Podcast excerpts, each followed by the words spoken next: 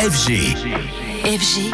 DJ Radio. Alors Anthony, de retour avec nous en studio. Ce matin, nous sommes mercredi et donc tu nous parles d'une sortie ciné. Et ce film marque le retour au cinéma du réalisateur Michel Gondry après 8 ans d'absence. Ce film qui sort aujourd'hui, c'est le livre des solutions, film avec une bonne part d'autoportrait dans lequel nous suivons Marc, réalisateur brillamment interprété par Pierre Ninet, qui décide de fuir dans un petit village avec sa petite équipe pour finir le montage de son film. Ça vous plaît pas On arrête le tournage. Plan B. Oui, plan B. On va finir le montage chez la tante de Marc. Désolée de vous embêter avec ça, Denise. hein. Mais là, on est au point mort. Il faut être patiente et l'aider à retrouver son chemin.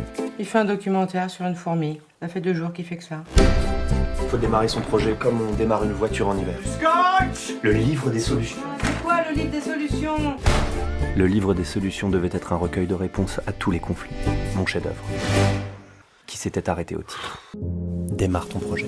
Bienvenue dans ton camiontage. Tu tournes le volant à droite, C'est pour couper tu klaxonnes. Et à l'arrière, on installe les producteurs. Ils peuvent rien voir, là, les producteurs. Voilà, exactement, c'est ça. C'est du jamais vu.